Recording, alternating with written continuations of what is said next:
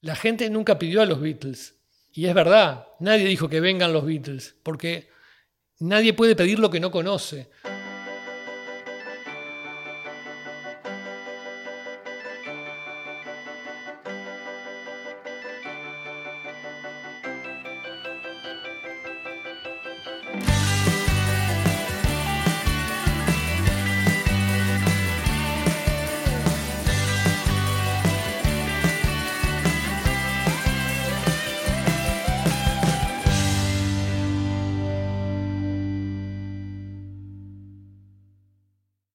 Primero, un podcast de preguntas simples a buenas personas. Hoy estoy con Leo, estoy muy contenta porque era un episodio que quería grabar hace tiempo, compartir un rato con él. Leo Abercon es una muy buena persona y periodista, y lo digo en este orden a propósito, porque me parece que está bueno, primero que todo, ser buena persona, y después viene el resto, y podría así decir en qué medios trabajaste o en qué estás ahora, o cuántos libros tenés publicados, cuántos premios ganaste. Sin embargo, vamos a enfocarlo por otro lado. Yo creo que cuando alguien sabe que del otro lado hay una buena persona, eso es lo que vuelve atractivo el trabajo y el decir, bueno, me quiero acercar a ver qué es lo que hace, de qué va su, su profesión. Leo tiene muchas cualidades. Voy a empezar por una, que es la generosidad.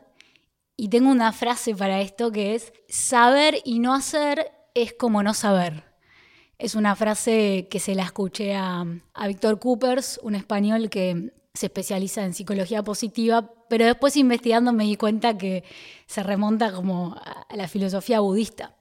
Y en ese sentido, yo creo que a través del periodismo, a través de lo que escribís y lo que investigás, y en su momento cuando ejerciste la docencia, sos una persona que ha logrado compartir lo que sabe. Entonces eso me parece un acto de, generosidad, de, tomar acción y que hay un valor y una magia en esa acción, porque si uno se queda con lo que sabe y no lo comparte, no hace nada con eso, con lo que dice, eh, no llega a ningún lado. Ya me imagino que van viendo por dónde viene y quién es Leo, pero ¿quién es Leo Abercorn? Bueno, como que uno siempre tiende a, a definirse por la faceta pública, ¿no? que es el trabajo, ¿no? lo, cual no sé al final si, si siempre es lo más justo, lo más este, aproximado. Pero bueno, es una manera también de, de, contestar y no complicarse de alguna manera también, ¿no? No sé, soy un uruguayo de 58 años ya, peñarolense, es un aspecto importante, y bueno, que que en su momento tuvo muchas dudas vocacionales y, como que el periodismo me encontró y, ahí me sentí cómodo y, es algo que no dejé, ya van muchos años de, ejercicio periodístico, así que ese es el, también es como la faceta más conocida mía.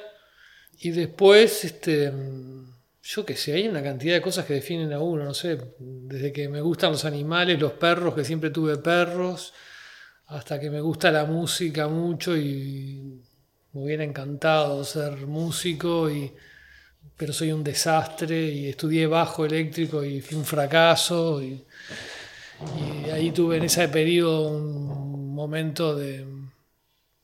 Porque aparte eran, era la, la época de la segunda mitad de los 80, que era una época muy efervescente de tocar rock con mis amigos y eso, pero yo era malo de verdad, me tenía que tener mucha paciencia, yo tocaba el bajo. En fin, no sé, habría muchas más cosas para decir, pero bueno, ahí tenemos un, por lo menos un, tres, cuatro cosas para largar. Bien, y mm, ahí va, la pregunta simple del día de hoy a ver. va a ir por el lado de valorar lo, lo positivo de las cosas. Digo, todo tiene cosas buenas y cosas malas. En el caso del trabajo que es como vos decías, es por, tal vez por lo que más te conocen en Uruguay. ¿Qué es lo que más te gusta de tu trabajo? Hay, varios periodistas que se han referido como a ese punto, pero bueno, para decirlo con mis palabras y no con las de otros, lo que más me gusta es este.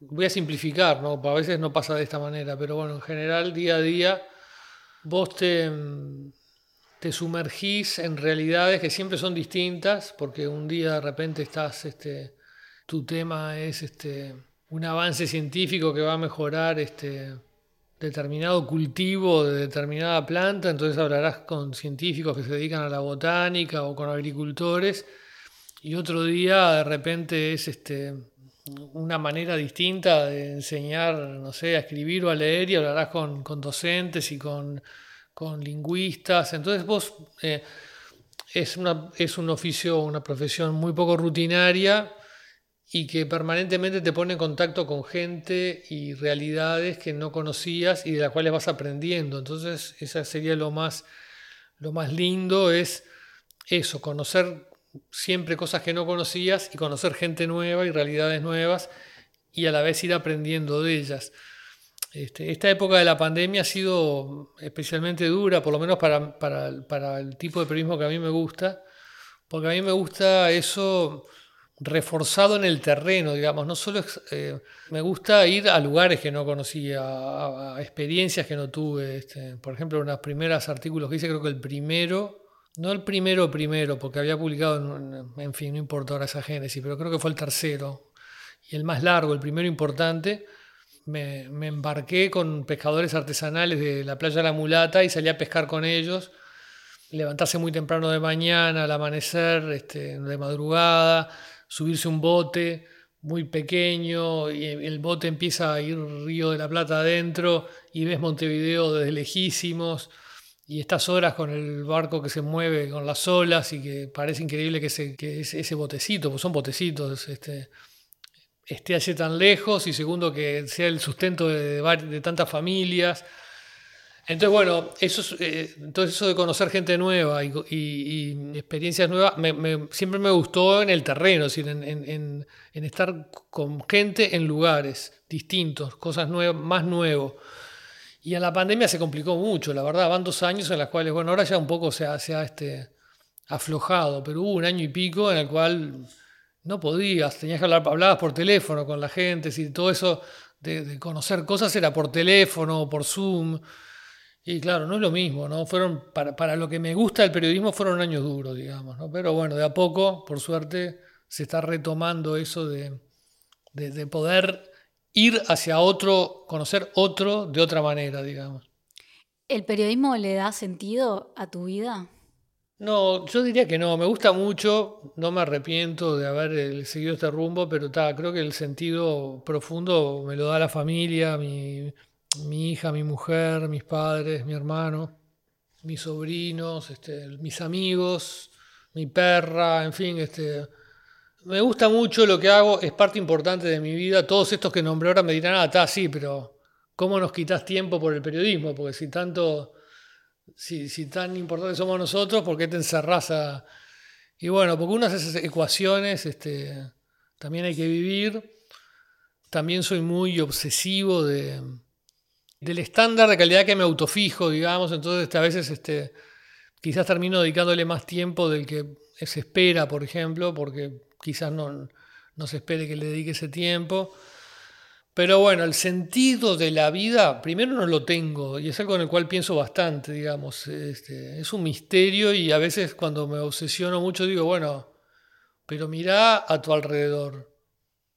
En el fondo, ¿Cuántos hay de los que estás viendo pasar por la calle que tampoco lo sabes, es decir, que tampoco llegó? ¿Y cuántos filósofos de los, de los mejores o, hombres de inteligencias muy superiores a la tuya tampoco llegaron a una respuesta? Entonces ahí me tranquilizo un poco y digo, bueno, no, no estás solo en, en, esa búsqueda, así que el sentido definitivo no lo tengo. Es decir, a veces pienso todo esto que nos enfrascamos en estas discusiones terribles, políticas, partidarias, a veces también en el terreno del periodismo, todo va a ser olvidado, todos nos vamos a morir, no va a quedar ninguno de todos nosotros.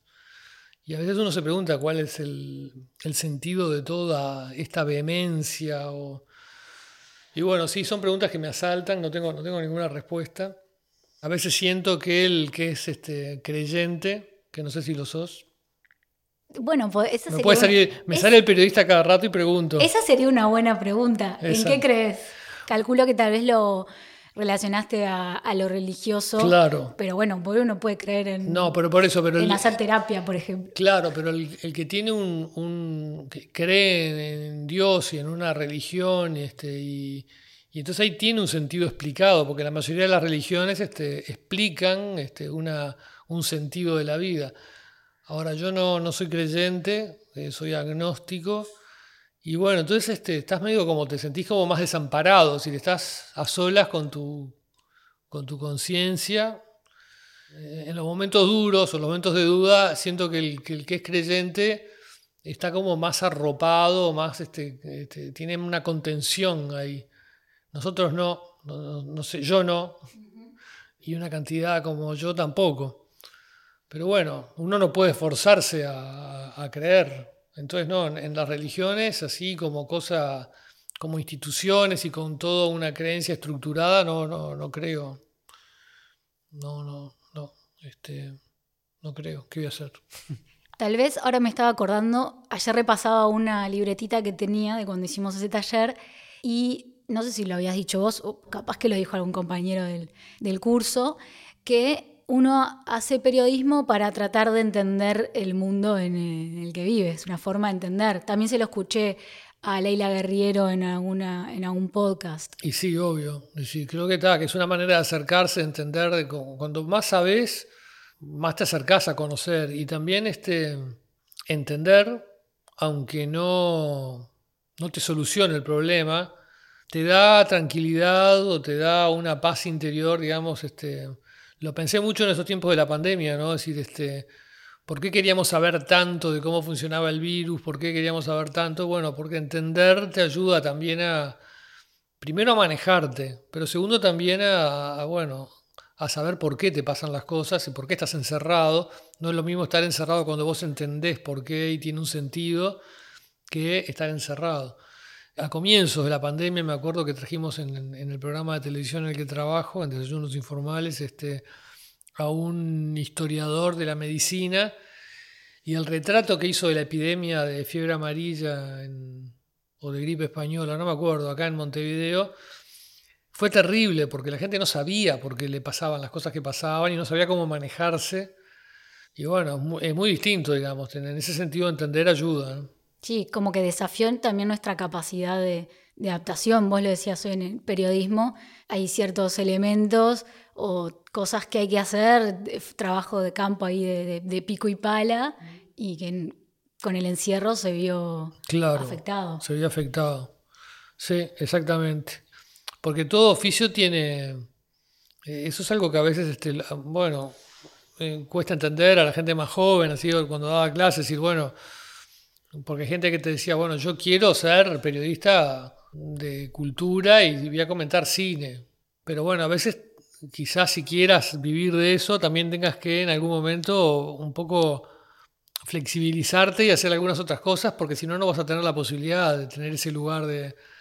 A veces no se entiende, o bueno, hay gente que apuesta por el, por el proyecto maximalista y a veces le da resultado, entonces bueno, también es, es legítima la, la opción de cada uno. Pero bueno, a veces en el periodismo, por ejemplo, a mí me ha tocado hacer cosas que no, no estaban en el, en el plano de mi máximo interés este, o, en el esquema del periodismo que más me gusta. Pero bueno, primero hay que tener un sueldo, segundo hay que también, este, lo entiendo que a veces hay que hacer siempre y cuando no te violente las cuestiones éticas o no sea, decir, me, refiero a lo que te gusta, nomás solo a alguna cuestión de gustos. Por poner un ejemplo, en, en dos periodos de mi vida me tocó ser cronista sindical y si bien no tengo nada contra los sindicatos ni nada, bueno, pero implicaba, por ejemplo, coberturas de, muchas asambleas, de muchas reuniones de la mesa representativa del PIT-CNT, muchas horas de que estás encerrado en un lugar, que oís discursos, que después los transcribís. No era exactamente lo que más me interesaba, pero bueno, también era una manera, una, de ganarse la vida, otra de mantenerme en el periodismo. Y tampoco era algo que, odiara, es decir, también tenía el atractivo de que también conocía gente, también conocía realidades, solo que, bueno, me gustaba más embarcarme con unos pescadores y contar cómo, cómo era la jornada de un pescador artesanal embarcado en un botecito a tres kilómetros de la costa, pero bueno, no siempre se puede hacer exactamente lo que más le gusta a uno. Exactamente. ¿Y cómo el, cuando sí podés hacer exactamente lo que te gusta o lo más cercano a lo que te gusta, ¿cómo elegís los temas? Y la verdad que hace bastante que no hago exactamente lo que más me gusta. este, por ejemplo, yo te pongo un ejemplo. Este, ponerle hace unos meses, un diario publicó una nota con cuáles eran, consiguieron los datos, fue el diario del país, cuáles eran los liceos que habían públicos, que habían tenido mejores este, promedios académicos de sus estudiantes y cuáles eran los que habían tenido peores. Este, y eso se medía por la cantidad de repetición y la cantidad de... Creo que el promedio de las notas, no sé si no me acuerdo si era solo el promedio de las notas o promedio y cantidad de repetición. La cuestión es que al que le había dado peor el índice es a un liceo de una localidad pequeña del departamento de Artigas. La localidad se llama Javier de Viana, un lugar remoto del Uruguay, ¿no? ¿Por qué les da mal el promedio? Seguramente, en, base a una mínima investigación que hice desde acá, de Montevideo, es un liceo que funciona también junto con una escuela en el mismo local, tienen pocos estudiantes, son casi todos trabajadores rurales, es un lugar pobre, seguramente gente que trabaja también, pero bueno, mi intención era ir allá, contar cómo es Javier de Viana, por qué les va mal en el liceo. Y bueno, por una serie de motivos no he logrado todavía ir a hacer la nota que más me gustaría hoy. Y bueno, eso es por... Hay muchas razones. Una es porque trabajo en un programa de televisión todos los días, entonces es difícil ir a Javier de Viana. Otra porque no hay muchos medios eh, interesados en solventar. Eh, hay que ir, por lo menos estar dos o tres días allá, es lejos. Pongámosle que es un día más de viaje, medio día para ir y para venir. Creo que no hay un lugar donde habría que ver si hay un lugar donde dormir, si no hay que dormir en Artigas, hay que también desplazarse. Sale plata y no te la quieren dar, no la tienen, no ven la nota como la veo yo. Algunos ven también algo que, que también influye, que es esa cosa de la invasión de lo políticamente correcto. Es este, pero si contamos eso, los estamos estigmatizando a los habitantes de Javier de Viana como que son los peores del Uruguay. No es así. Al revés, yo quiero ir a contar a, darles rostro, a darles nombre, a, entender qué les pasa, cómo viven. Por algo, obviamente no son más bobos que, que un montevideano o que uno que estudia en Carrasco o en la curva de Maroñas. Pasa algo ahí. Bueno, hay que contarlo. Decir, a veces tanta, tanta, tanto cuidado en lo políticamente correcto hace que no logremos encarar los problemas como son, de verdad, digo. Pero bueno, entonces, este, sí, mi, nota ideal hoy es este, irme una semana ahí y después tener una semana para escribirlo, por lo menos, escribirlo bien, porque voy a traer muchos apuntes, muchas grabaciones, muchas fotos. Y bueno, entonces este, en, mi, en mi carrera he oscilado en momentos que he podido hacer esto, momentos que no he podido, momentos en que he logrado ubicar los huecos. Y más últimamente, como esos huecos son tan, este, como estas cosas, las tengo que hacer que me gustan por la mía, en fines de semana o en horas de la madrugada o, quitándole tiempo a todas las cosas que dije que eran las que más me definían. Entonces terminan en formato libro, porque es como donde vos te podés manejar, entonces vos tenés los plazos que vos querés, lo haces cuando vos querés, pero no es lo mismo, porque no podés hacer un libro sobre el Liceo de Javier de Viana, pienso en primera instancia, que tampoco lo, razonable, lo que pienso sin haber ido, porque capaz que vas y es un libro, pero en primera instancia lo que pienso es que es una nota larga en un medio de comunicación, que tiene que tener, si hubiera una buena revista en Uruguay, no sé, cuatro o cinco páginas de revista, y en los periódicos que tenemos, de repente tres páginas, algo así. Entonces es difícil porque mm, no lo puedo hacer en el formato libro, no, no, sirve tampoco. Entonces, bueno, en fin, son cosas hasta que. Mirá que mi cabeza va mucho por, por eso y trato de mantener el sano equilibrio entre no bajar lo que son mis banderas y mis ambiciones y lo que yo entiendo que, que me gusta y bueno, seguir haciendo el trabajo que me permite mantener mi familia, eh, seguir siendo periodista. Hay muchos periodistas de mi edad que ya han quedado por el camino, la verdad, es decir, somos pocos los, los que seguimos adelante, porque bueno, hay muchas circunstancias que complican, en fin. Entonces, bueno, creo que la voy a hacer, porque por algo la tengo en mente, este, ahora que la dije, posiblemente a alguien se le ocurra hacerla, y bueno, si alguien toma la bandera y me gana, me arriesgué acá y no pasa nada, digo, pero me parece que es una nota que hay que hacer, me parece insólito que no se haya hecho. Ahí, bueno, digo varias cosas. Una, también ayer te escuchaba que en un momento trabajaste para una, mm, una, publicación como gastronómica, entonces hiciste un artículo sobre el boldo, pero este artículo en realidad lo habías tomado de Clarita Beremont, que había empezado sacó el tema, puso el tema sobre en la Radio mesa. Sarandí, sí, exacto. Entonces, cuando vos dijiste, bueno, voy a como profundizar en esto, le, le comentaste a ella a ver si te daba como permiso, si podías. Así que por favor, si alguien está escuchando y se le ocurre hacer la, la investigación sobre el promedio escolar y va a Artigas, eh, pídanle permiso a Leo o háganla en conjunto. Este, tengan ahí un poquito de, ética profesional. Lo otro, toda esta reflexión que hacía sobre el, el proceso periodístico, yo la comparto y me parece muy valiosa e invito a que si alguien no está escuchando, que tal vez tiene otra profesión, no sé qué es, bailarín, ahora se me ocurre eso porque vengo como de ahí, o administrativo, o trabaja en un súper, en, cualquier trabajo que tenga, que, que se haga esas preguntas de si no está haciendo algo que le gustaría estar haciendo, bueno, cómo puede encontrar la forma de hacerlo pese a que no estén dadas las, las circunstancias, como que trascienda un poco en sí que esto es una nota periodística y cada cual si puede hacerse esas preguntas, capaz que descubre o, o, logra destrabar cosas que en este momento no está pudiendo hacer. Y después también... Igual se... cuento una para que no quede como que vivo frustrado.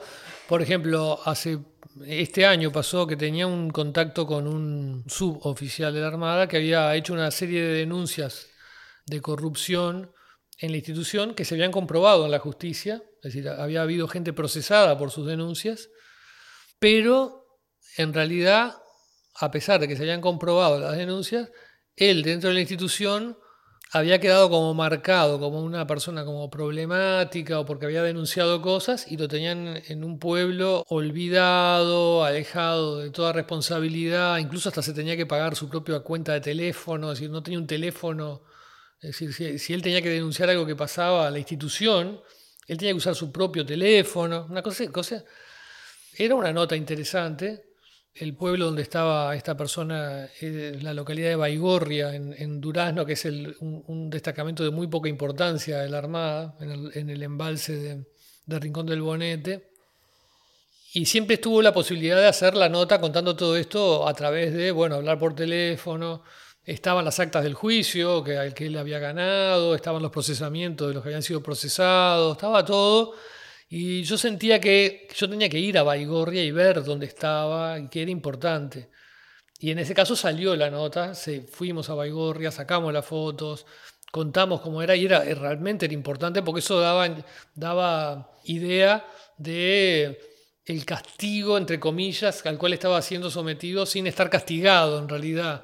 Y entonces, bueno, a veces sale, no siempre, no, porque si no queda la idea como que vivo de frustración en frustración. No, no es así, esta salió publicada en la diaria, tuvo muchas páginas, tuvo mucha repercusión, este, estuvo bueno haber ido, haber conocido, haber estado allí, haber contado la historia.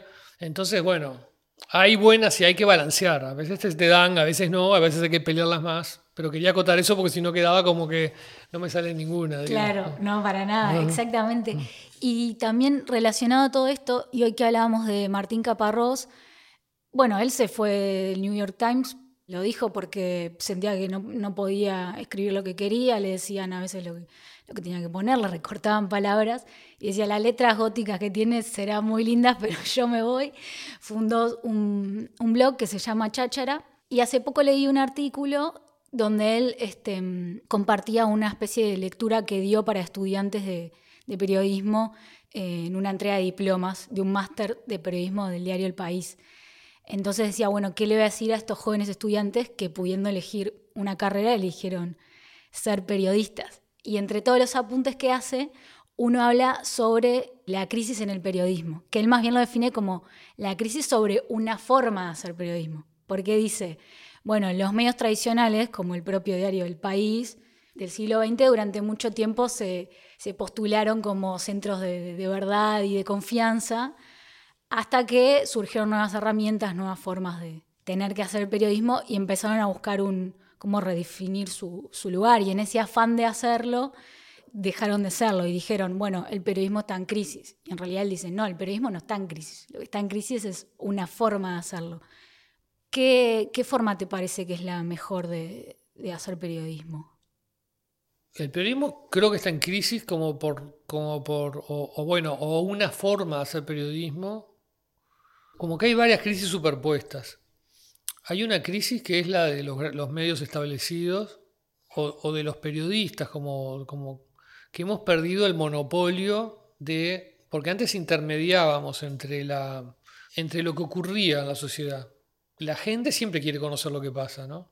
Algunos pondrán el foco más en la política, otros en el fútbol, otros en la economía, otros en, las artes, pero bueno, la gente o quiere saber lo que pasa mucho con detalle en algún aspecto y, tener un panorama de lo otro, pero bueno, que la gente no, no, quiere vivir aislada, no quiere y quiere saber lo que pasa.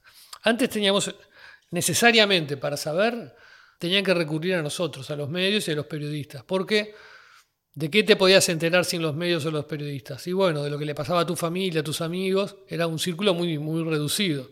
Y de lo que podías averiguar por tu cuenta. Pero, ¿qué podías averiguar por tu cuenta si vos tenías que trabajar ocho horas en un hospital, en una fábrica o estudiar?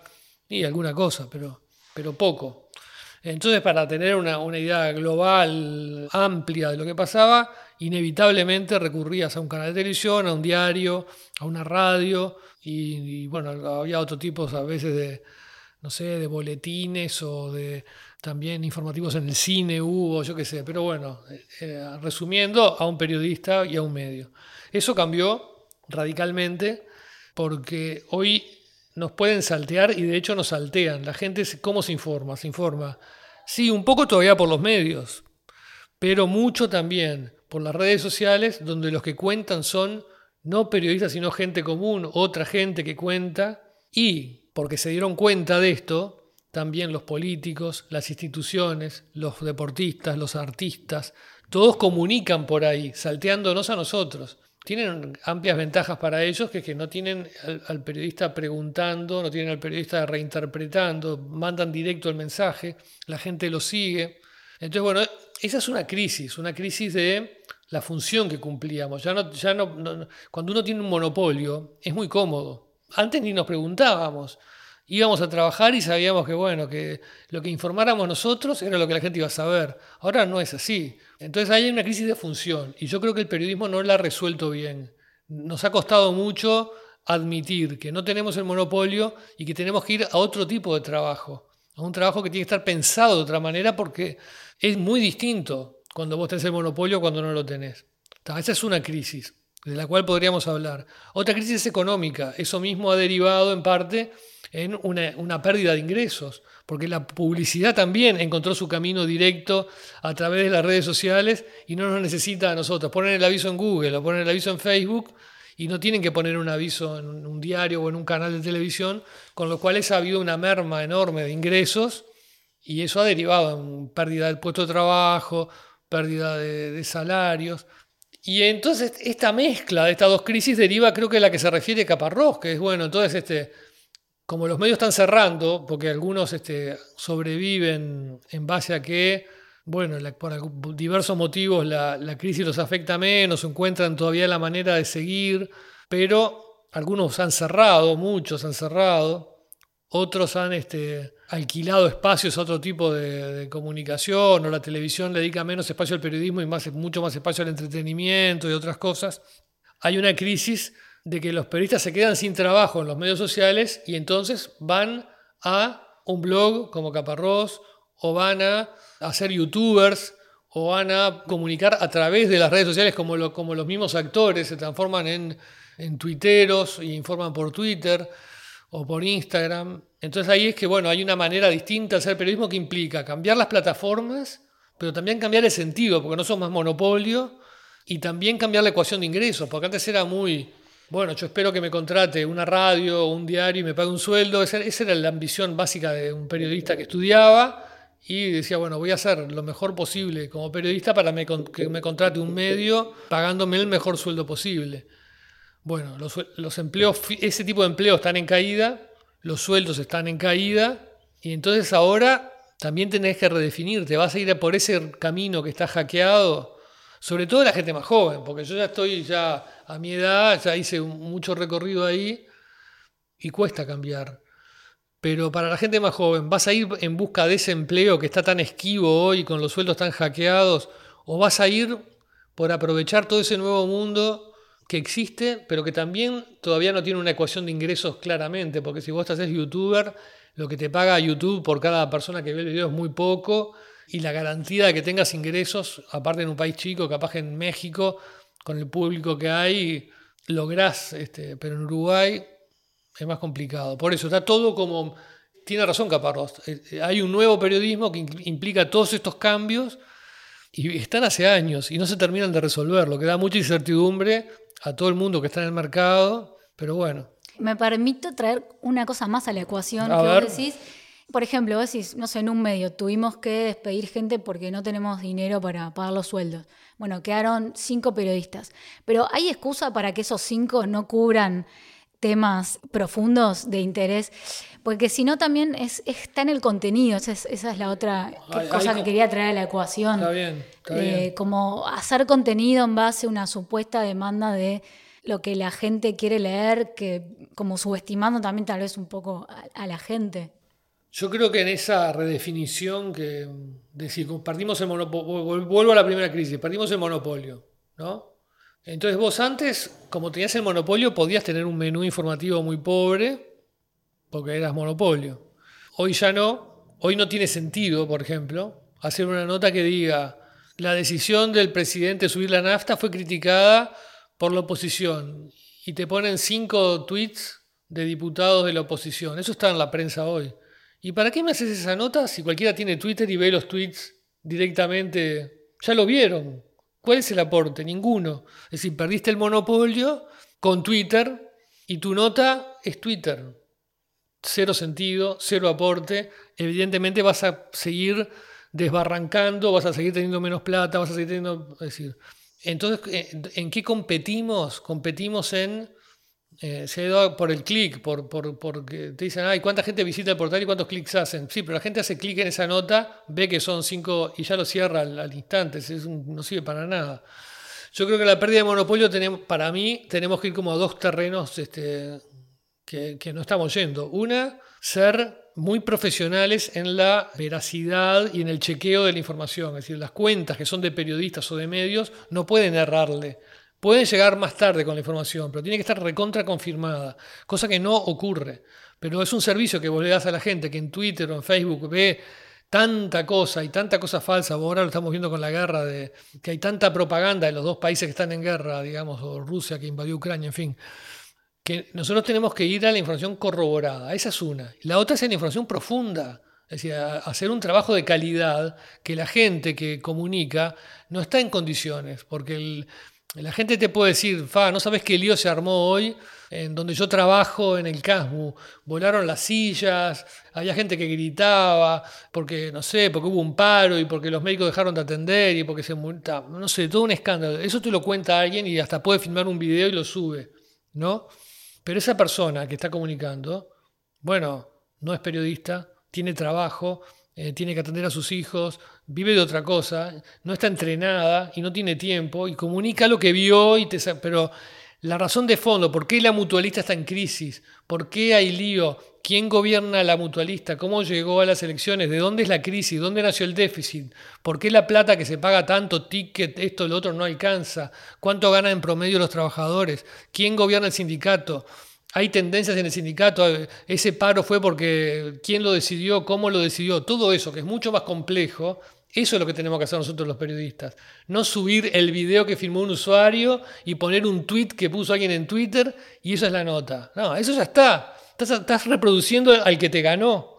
Vos lo que tenés que hacer es un periodismo mucho más profundo, mucho más inteligente, mucho más complejo, que es lo que la gente no puede hacer. Pero bueno, no se entiende, lo que hacen es reproducir tweets o notas muy básicas. Y, bueno, y, este elemento que vos decís, ¿no? ¿Qué es lo que quiere la gente? Entonces, este, reproducen, no sé, lo que ellos creen que quiere la gente o lo que una encuestadora les da. Yo tengo un amigo que siempre dice, la gente nunca pidió a los Beatles. Y es verdad, nadie dijo que vengan los Beatles, porque nadie puede pedir lo que no conoce. Entonces acá hay una ecuación en que le, dan a la gente lo berreta, lo berreta, lo berreta, lo berreta, lo berreta, y dicen, ay, la gente pide lo berreta.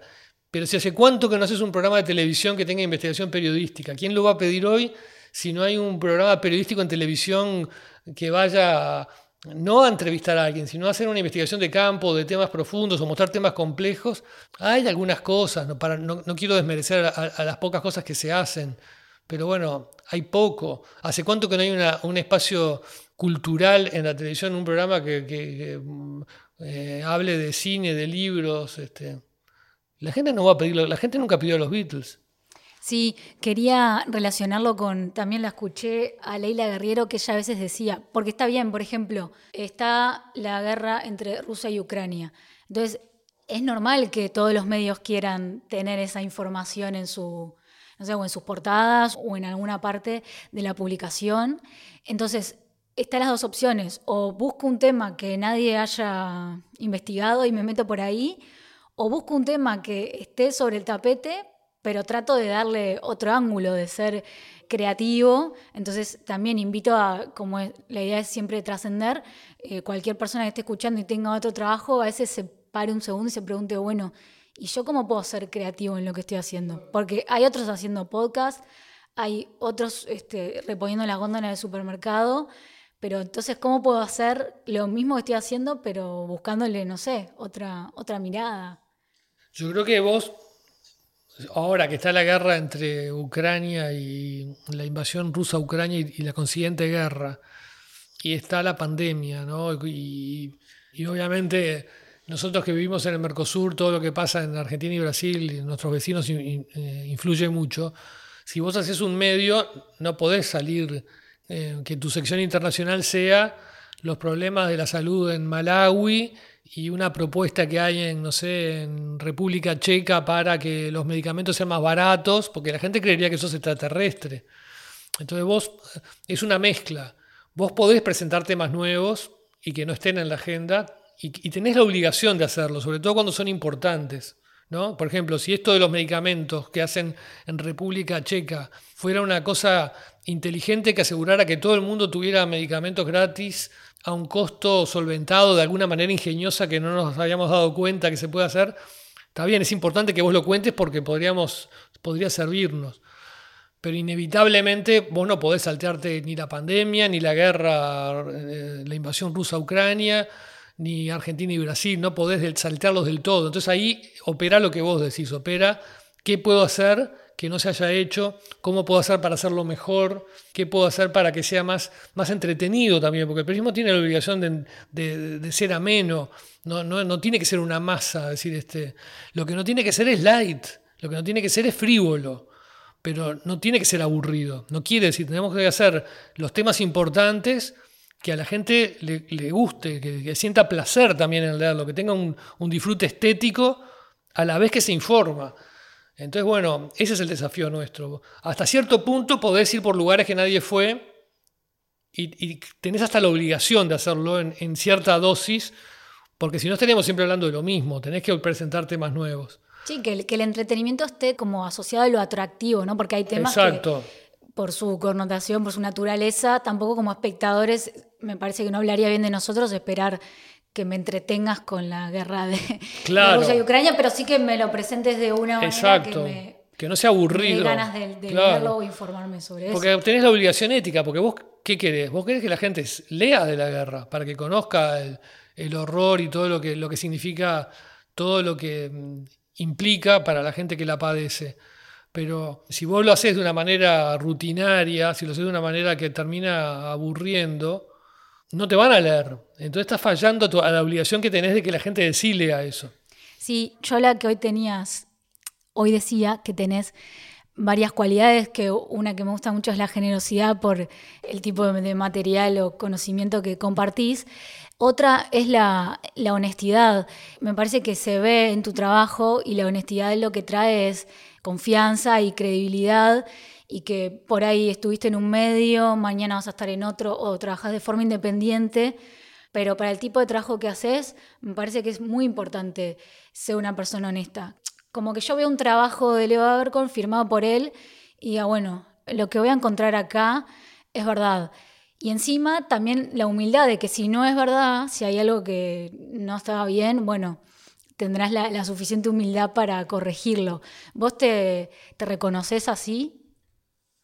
Bueno, primero gracias, pero mm, eh, por ejemplo, corregirme es una decisión que siempre, desde hace años que me di cuenta que vos te equivocás, tenés que corregirte inmediatamente. Es decir, no hay más vueltas que darle. Es decir, este, no, hay más- no, hay, no, hay, no hay que andar este, primero hay que perder el pudor de equivocarse, nos equivocamos todos, todo el tiempo. Y el periodismo, que es este. Y bueno, siempre tiene un componente contrarreloj, por más que uno sea cuidadoso, en fin, estás expuesto.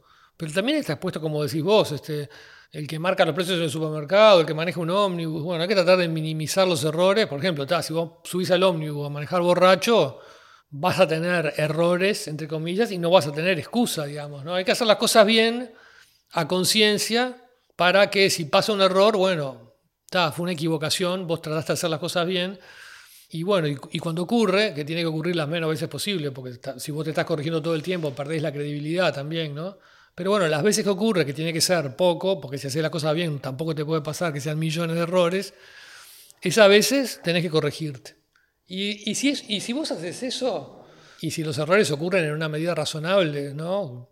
Vas a ganar credibilidad. El otro día le, decía a un compañero de trabajo que estaba este, consternado por un error que había cometido, que por supuesto se corrigió en, cámaras, todo. Le decía, no te preocupes, saliste ganando. Si tuviste un error que se entiende por qué ocurrió, te corregiste, saliste ganando. Bueno, y en el tema de, ser honesto, bueno, por supuesto que sí. decir, hay gente que cree que como periodista, ¿no? Sesgando una nota hacia cierto punto de vista, o por ejemplo dándole mm, mucha difusión a un discurso y muy poca a otro, cree que va a incidir en quién es el nuevo presidente o quién va a ganar la elección.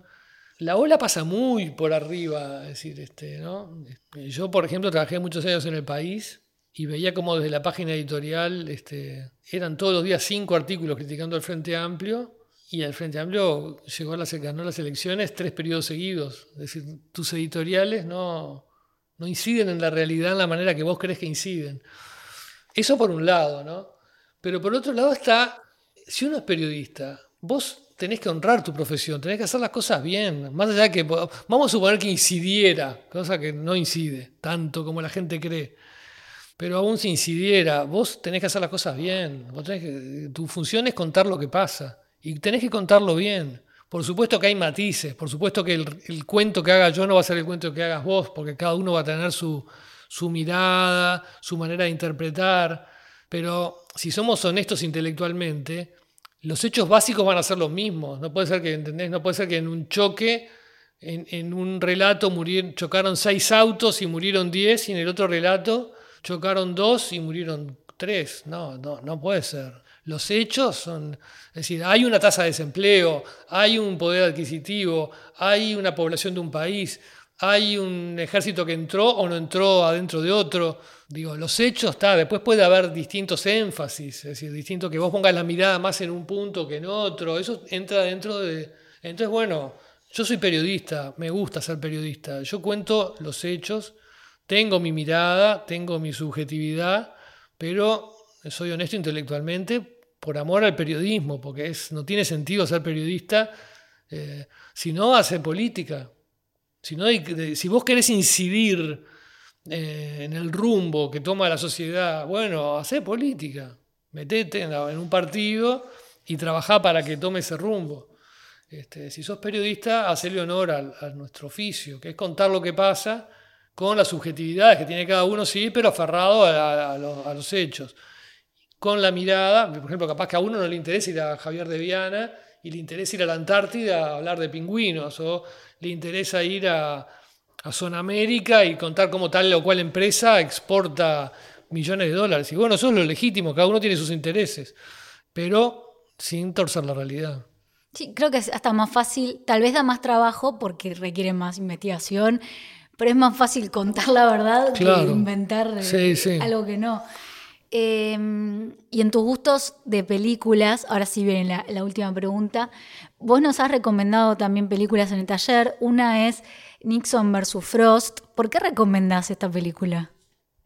Me gusta mucho esa película porque es, es un periodista que le fue mal de alguna manera, se ha ido a Australia, creo, de Estados Unidos a Australia, donde había hecho una carrera relativamente exitosa, pero como, como conductor de programas de entretenimiento y él quiere volver a, ser periodista. Él, tiene la ambición de volver a ser, no por el éxito, porque lo tiene, no por el dinero, porque lo tiene, sino porque, bueno, porque extraña trabajar en, el día a día informando o teniendo importancia en su trabajo en, el devenir de la sociedad. Entonces, bueno, él quiere volver así a ese plano y Nixon había dado una entrevista de su renuncia y entonces él la consigue, la consigue la entrevista, quizás porque Nixon cree que va a ser un entrevistador fácil porque viene de ese mundo más light.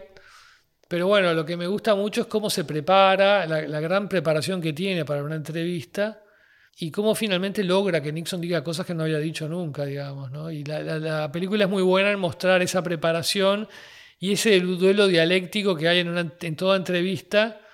Yo lo vivo mucho ahora porque Desayunos es un programa de entrevistas.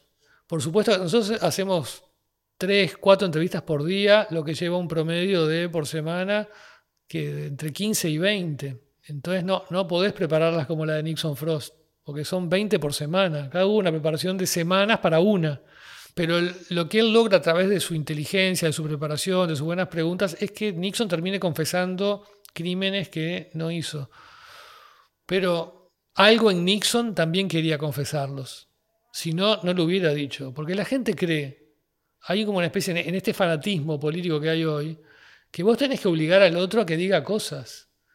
Y el otro si no las quiere decir, Vos podés repreguntarle o podés ser más o mejor hábil, pero en definitiva, si el otro no quiere, no es tortura, vos no podés torturarlo, vos no podés pegarle, vos no podés, este, y tampoco tiene sentido que vos te pongas a discutir 10 horas con otra persona para que diga lo que vos querés que diga. Entonces, bueno, hay como hay una confusión de la gente que en su fanatismo partidario quiere que el otro diga tal cosa. Mirá, no lo va a decir, no quiere decirlo, no forma parte del discurso que tiene establecido y no hay caso.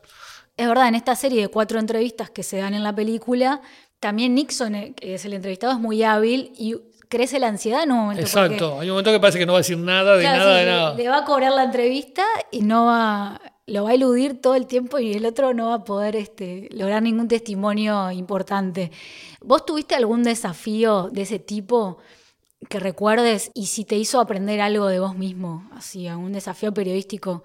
que te hayas... Y, lo, más que lo que más me, desafió fue cuando las entrevistas que le hice a Gabazo para el libro Gabazo sin piedad, ¿no? Es decir, este, realmente eh, fueron muy complicadas, realmente sabía que me enfrentaba a algo muy complicado.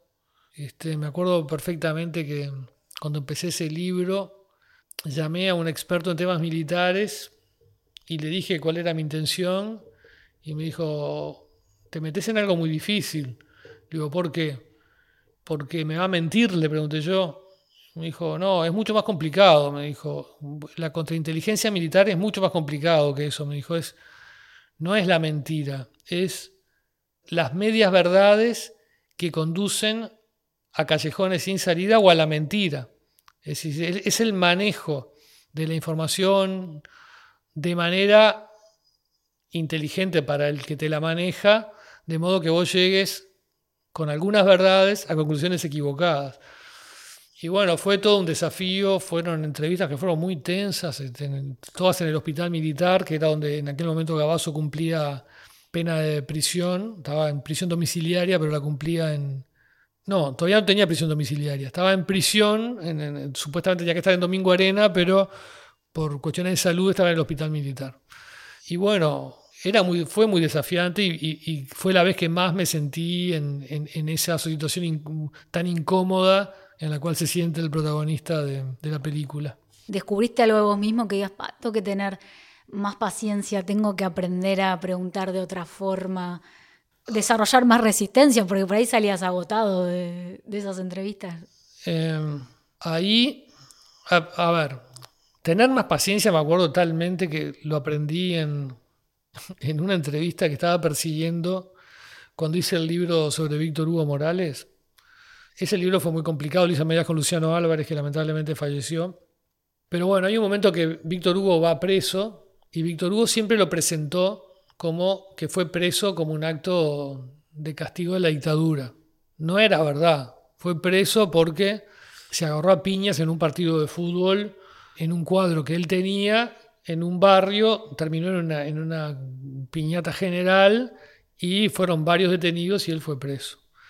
Y yo, ya tenía testimonios de la gente que se había peleado con él, de otro que había ido preso con él.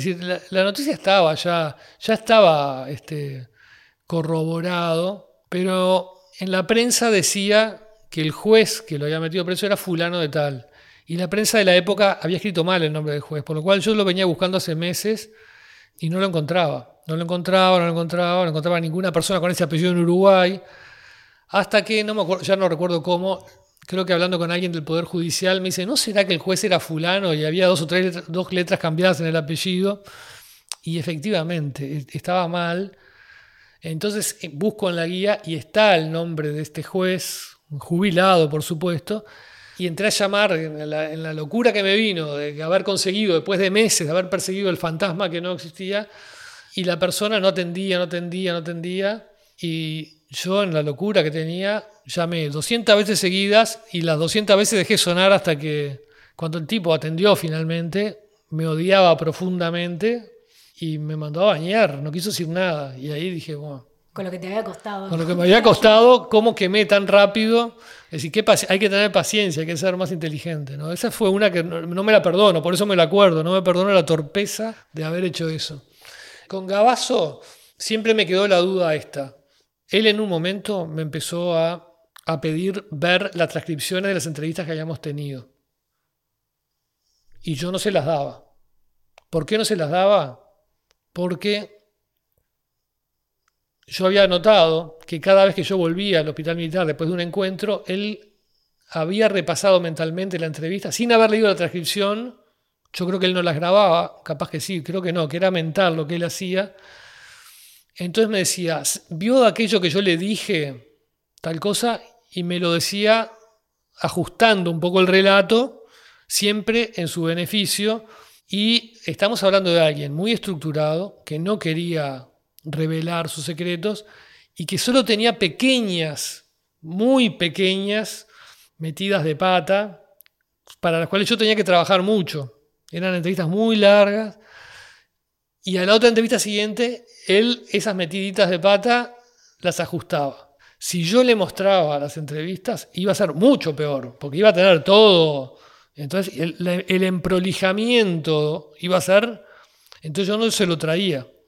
Y finalmente él me dijo, bueno, no me trajiste la transcripción, hasta acá llegamos, lamentablemente yo te iba a dar muchas entrevistas, pero no te voy a dar más. Estoy diciendo con mis palabras, ¿no? Y se cortó. Y entonces siempre me quedó la duda si no pude haberlo manejado mejor, haber conseguido más entrevistas, haber seguido un poco más, haberle mostrado algo. Pero bueno, en definitiva, las cosas fueron como fueron. Yo creo que, que hice lo correcto, pero la duda me queda. Digo, la, tuve en su momento, digamos. Bueno, le agradezco a Leo y quiero, si alguien nos está escuchando, que de repente puedan repasar y valerse de todas estas cosas que hablamos hoy, de qué pensar el trabajo de una manera positiva, qué nos gusta de eso, si no lo estamos haciendo, tratar de acercarnos lo más posible, hacerlo honrar nuestro trabajo eh, y que ojalá se nos presenten desafíos en lo que sea que, que hagamos. Y bueno, no nos quedemos con la duda y si, nos la, y si la tenemos, eh, sentir al final que hicimos lo correcto o lo mejor que podíamos haber hecho. Exacto, siempre hacer lo correcto y dar lo mejor de uno es lo que te deja la tranquilidad de conciencia después, que si no salió, y bueno, uno lo hizo, trató de hacerlo bien, si no salió, no salió.